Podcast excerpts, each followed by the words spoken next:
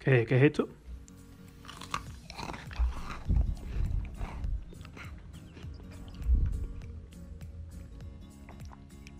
Está claro, ¿no? Cerveza con galletas.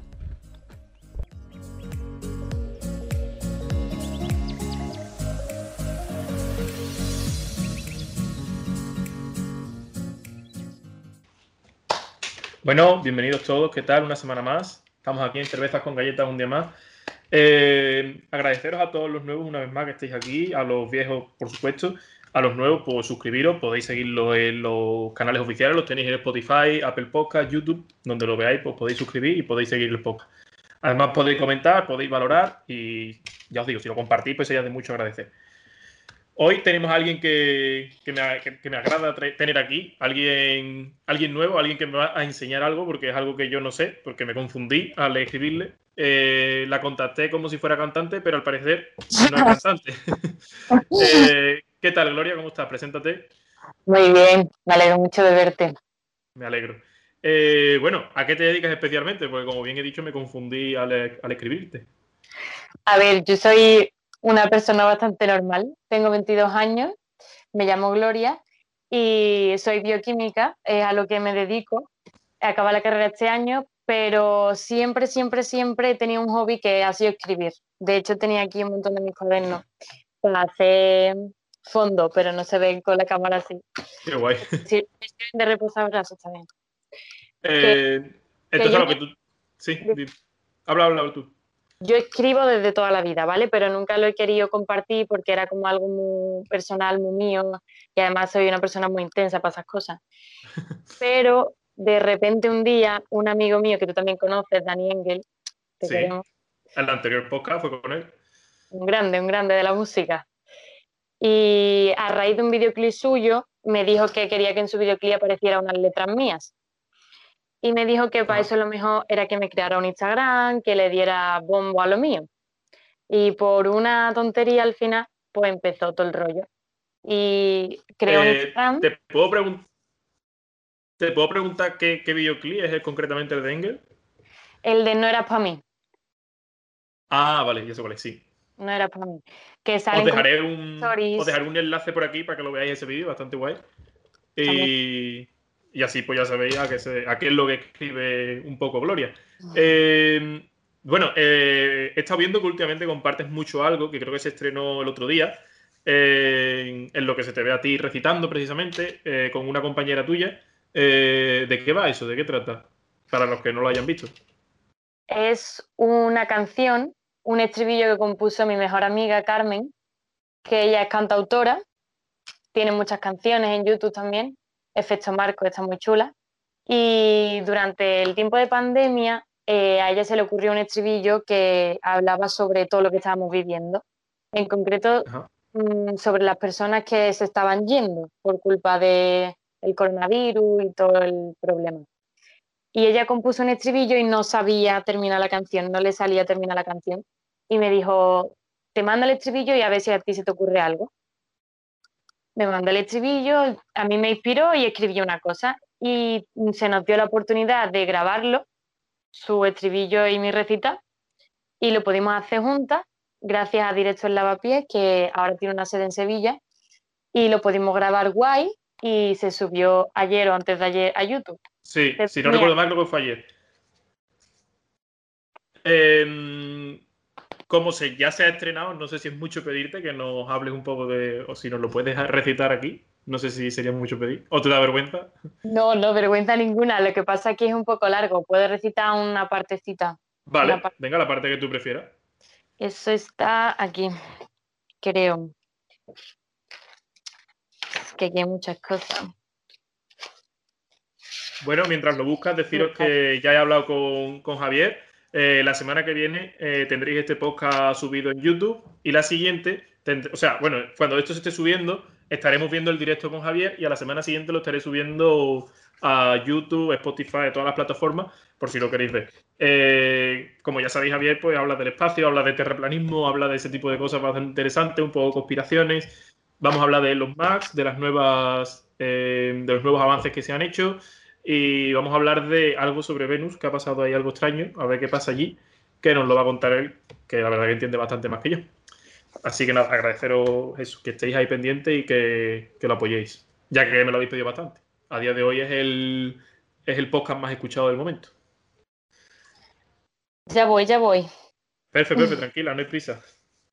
Es que me he acordado que lo recité una vez con Carmen en la sala, un sitio muy guay, por cierto, y lo llevaba en el papel escrito y se lo regalé a Carmen. Ah, bueno, pues otro, no tiene por qué ser ese, si no te importa. Para que la gente vea lo que es lo que tú haces. Sí, sí, problema. Mm. Muchas veces en, el Instagram donde yo publico estas cosas, no solo publico cosas mías, también publico cosas pues de otros autores o cosas que me inspiran. Vale, pues deciros que tendréis ese Instagram, por supuesto, en las descripciones y lo estaréis viendo en pantalla los que estoy viendo esto en YouTube. Arroba y tú para qué vives. Vale. De todas formas, ya os digo, lo tenéis en las descripciones por si no os da tiempo a verlo. Bueno, me está haciendo toda la tresca. Mira, ya está. Ya lo tengo, ya lo tengo. Vale, perfecto. Es un poco triste. Vale. es un poco de llorar. Yo siempre intento escribir cosas que no sean tristes, pero. Bueno, no pasa nada. Un poquito aquí de emoción, de drama. No suele salirme bien. Vale. Como ya he dicho, se llama Te doy mi aire y el estribillo de Carmen es lo que más sentido le da. Bueno, si quieres preguntarme otra cosa mientras. Eh, ¿Cómo surgió la, relación entre Carmen y tú para grabar esto? O sea, ¿cómo empezó? ¿Mi relación con Carmen? Sí, sí. Carmen y yo nos conocemos desde los tres años. Joder. Es mi mejor amiga desde los tres años. Ajá. Y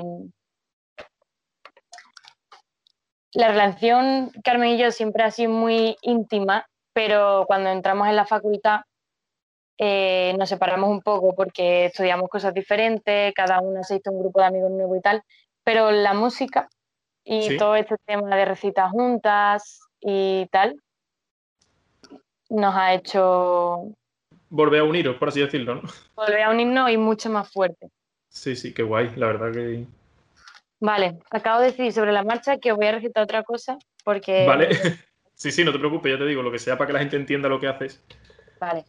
Em, una cosa que es muy importante para mí cuando escribo es poner la fecha, porque yo creo que las fechas son súper importantes.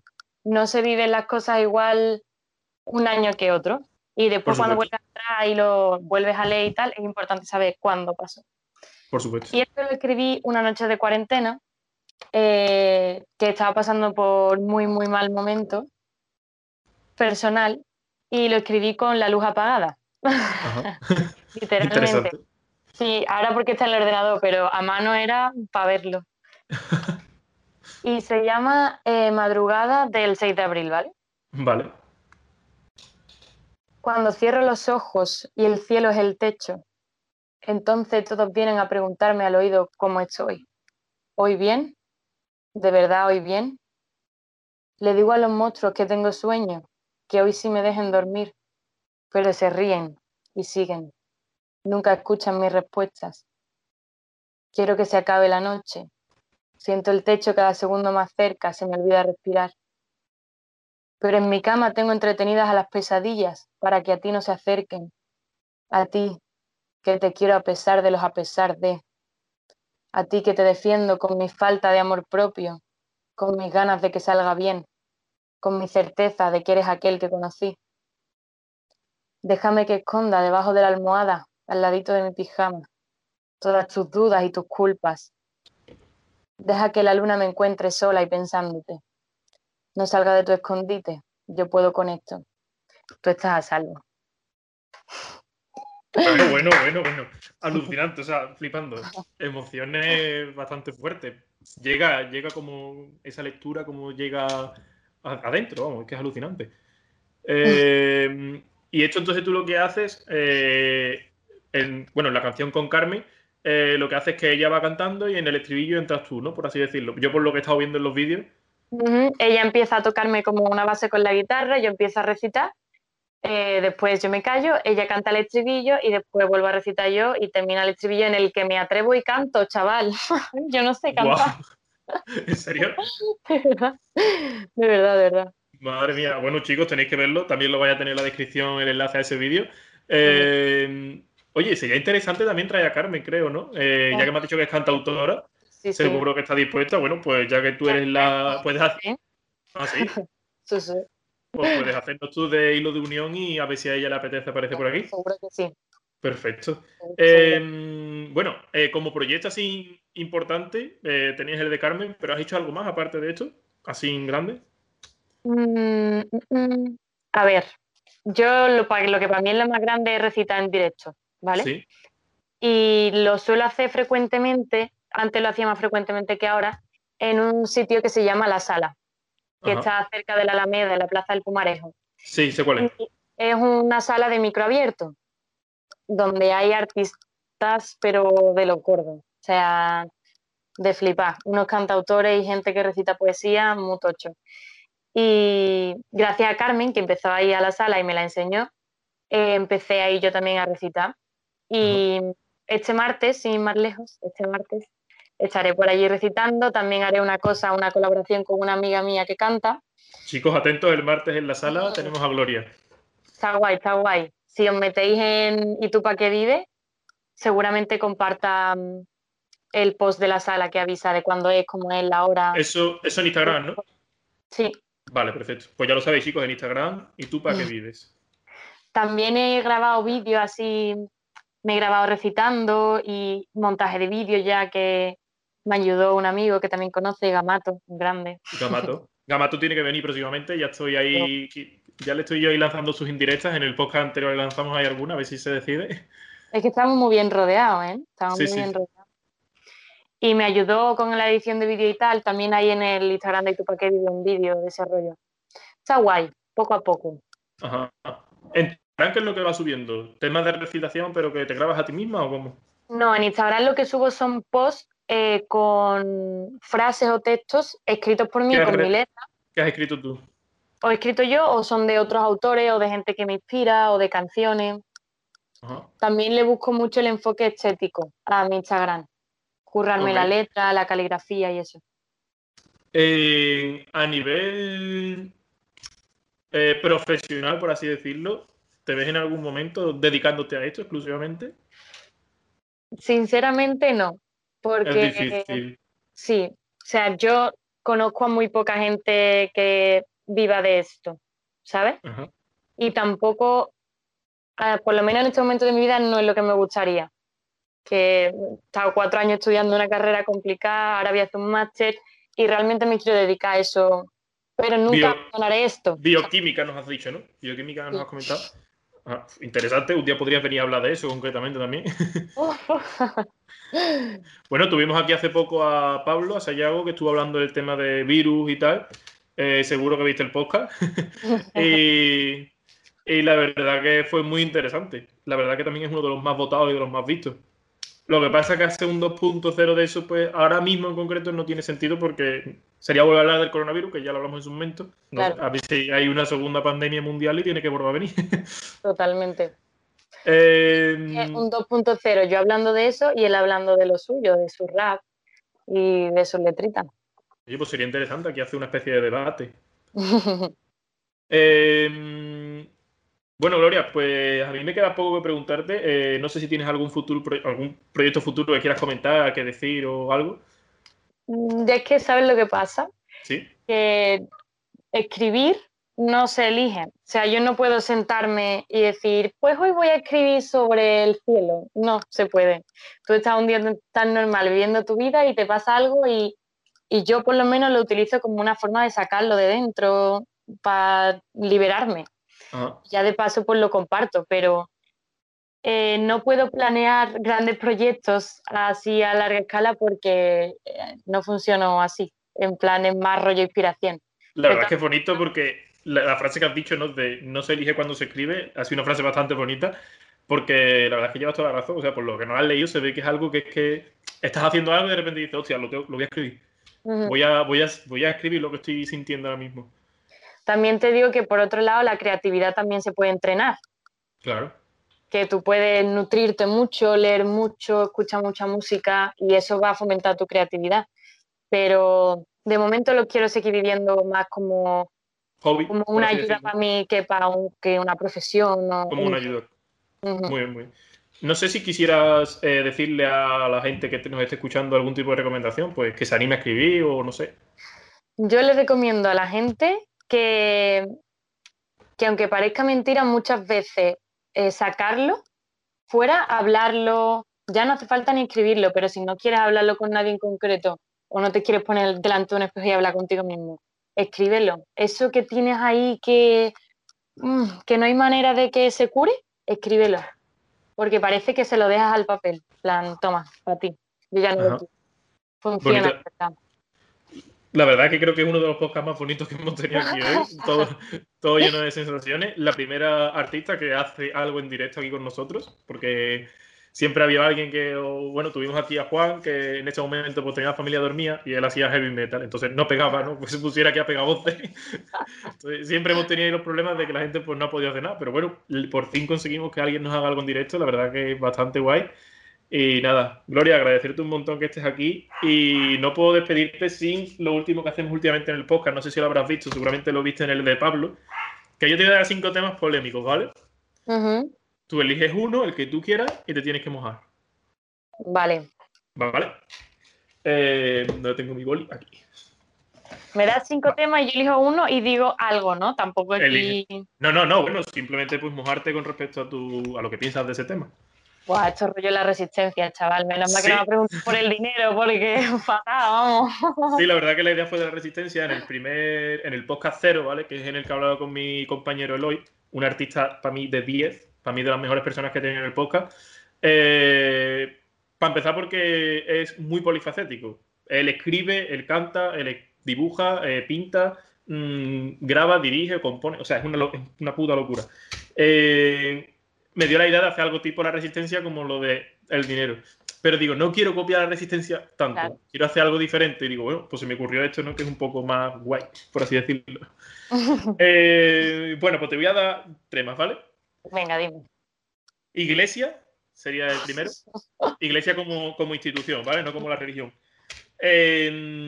legalización de las drogas sería el segundo tema.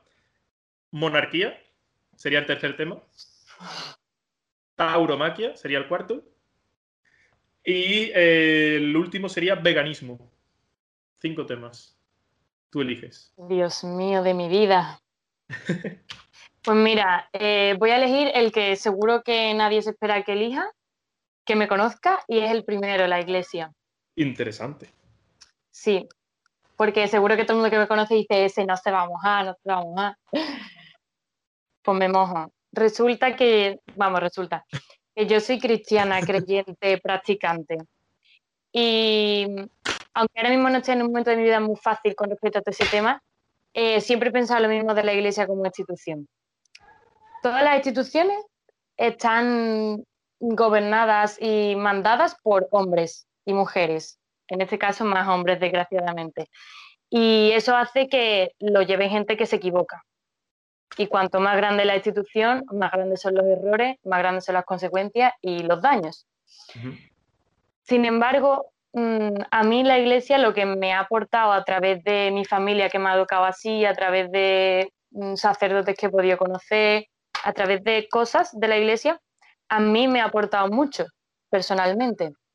Me ha dado como una visión diferente de la vida y como unos valores diferentes que seguramente tú y yo hablamos si tú no eres creyente y al final son los mismos valores. Sí. Con otros nombres, pero al final seguro que son los mismos.